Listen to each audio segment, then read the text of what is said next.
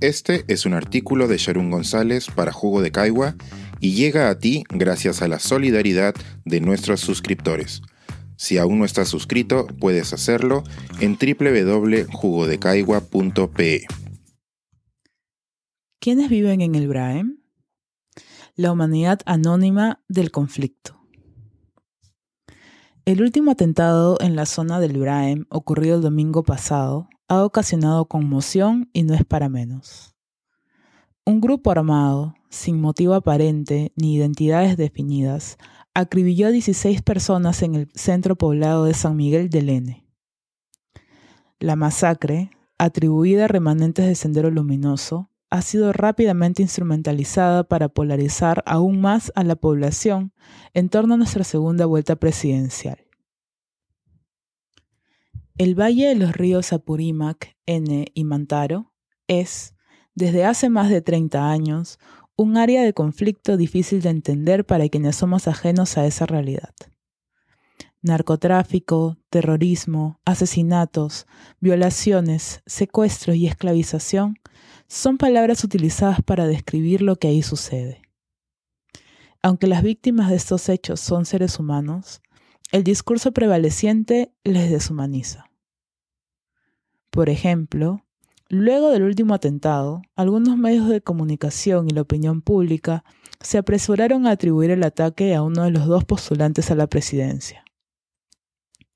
La muerte se ha banalizado como un recurso de anti-campaña electoral.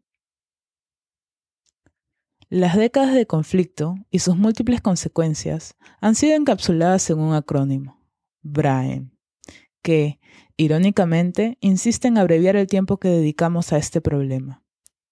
Son cinco letras que encierran al unísono la zona con mayor producción de hoja de coca del Perú y el escenario de la masacre más sangrienta de poblaciones indígenas de los últimos años. Las violaciones de derechos humanos en el BRAEM solo importan cuando sirven para criticar al gobierno de turno o al que está por entrar. El atentado de la noche del domingo no ha sido la excepción. La tarde del lunes oí a mi hermana menor preguntar, ¿y quiénes viven en el Braem? Nacida en el siglo XXI, ella probablemente ha visto las noticias en TikTok, o tal vez se haya informado mediante la radio siempre encendida de mi casa. Tanto el medio nuevo como el tradicional han fallado en explicarle a quién impacta directamente el asesinato de todas estas personas. No creo que mi hermana sea la única que ignore quiénes habitan el Braem y lidian con tanta barbarie en lo cotidiano. Por ello, decidí escribir con un acento en las personas. Lo que conocemos como Braem es más que un espacio geográfico. El gobierno trabaja en esa zona mediante una estrategia de intervención e influencia que lleva ese mismo nombre y abarca 69 distritos.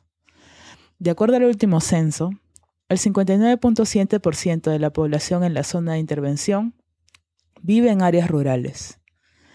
La principal actividad económica desarrollada es la agropecuaria, dominada por tres cultivos, el cacao, el café y la hoja de coca.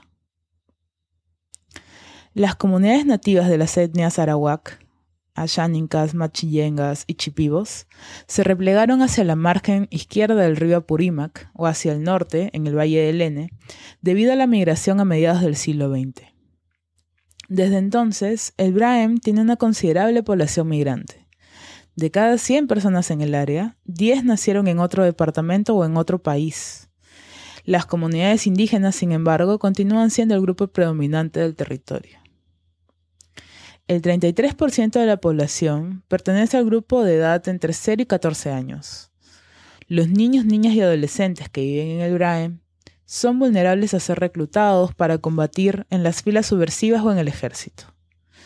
Las operaciones de rescate que intentan paliar esta violencia pueden romper sus vínculos sociales y familiares al extraerlos de su lugar de origen. Secuestrados desde muy pequeños, muchos no cuentan con un documento nacional de identidad para fines legales, son ciudadanos inexistentes. Un grupo considerable de adolescentes son mochileros. Esta es una técnica de transporte de pasta básica de cocaína consolidada en el territorio. Un reportaje de la BBC narra la historia de Daniel, un joven contratado para trasladar a pie a través de la Amazonía una mochila con el producto ilícito. Les pagan dos mil dólares por viaje y varios de ellos lo hacen para, ir a la universidad. Aunque la situación ha mejorado en los últimos 10 años, el 14.4% de la población del Braem no tiene ningún nivel de educación formal.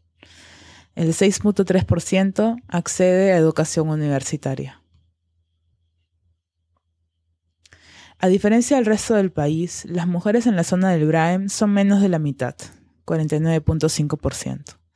Las mujeres embarazadas, particularmente, corren el riesgo de ser secuestradas por las filas subversivas.